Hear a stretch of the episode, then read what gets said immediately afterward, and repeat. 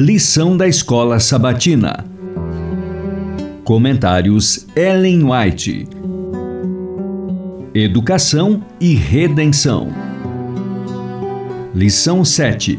Adoração no contexto da educação. Terça, 10 de novembro. Em espírito e em verdade.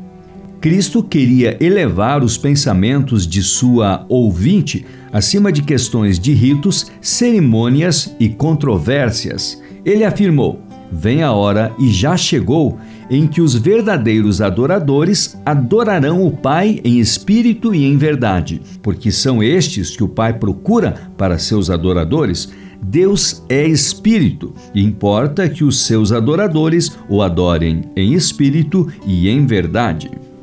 Enquanto a mulher falava com Jesus, foi impressionada por suas palavras. Jamais tinha ouvido esses sentimentos expressos por parte dos sacerdotes de seu povo ou dos judeus. Ao ser-lhe apresentada sua vida passada, teve consciência de sua grande necessidade, percebeu a sede de sua alma que as águas do poço de Sicar jamais poderiam saciar. De tudo com que tinha mantido contato até então, nada a havia despertado para a mais elevada necessidade. Jesus a convenceu de que lia os segredos de sua vida. No entanto, ela sentia que ele era seu amigo, tendo misericórdia dela e amando-a. Embora a própria pureza que vinha dele condenasse o pecado da samaritana, ele não proferiu palavras de acusação, mas falou de sua graça que lhe podia renovar a mente.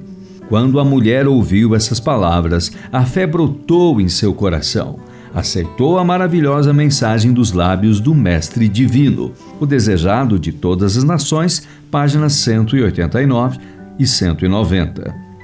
A mensagem de Cristo à mulher samaritana com quem ele falou junto ao poço de Jacó havia produzido frutos. Após ouvir suas palavras, a mulher foi aos habitantes da cidade dizendo: Vinde comigo e vede um homem que me disse tudo quanto tenho feito.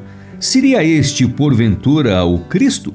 Eles foram com ela, ouviram Jesus e creram nele. Ansiosos por ouvir mais, suplicaram-lhe que permanecesse com eles. Cristo ficou ali durante dois dias e muitos outros creram nele, por causa de sua palavra. João 4, versos 29 e 41. E quando seus discípulos foram expulsos de Jerusalém, alguns encontraram asilo seguro em Samaria. Os samaritanos receberam bem os mensageiros do Evangelho e os judeus convertidos colheram preciosos frutos entre aqueles que uma vez foram seus maiores inimigos. Atos dos Apóstolos, páginas 106 e 107.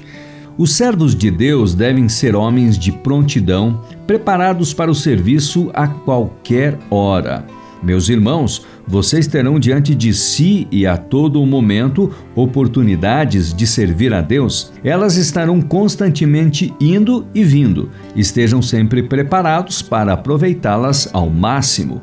A chance de poder falar a alguém necessitado a palavra de vida talvez nunca mais se repita. Portanto, ninguém deve ousar dizer: Rogo-te que me hajas por escutado. Lucas 14, 19 não percam nenhuma oportunidade de tornar conhecidas a outros as insondáveis riquezas de Cristo, pois uma oportunidade, uma vez negligenciada, pode passar de nosso alcance para sempre.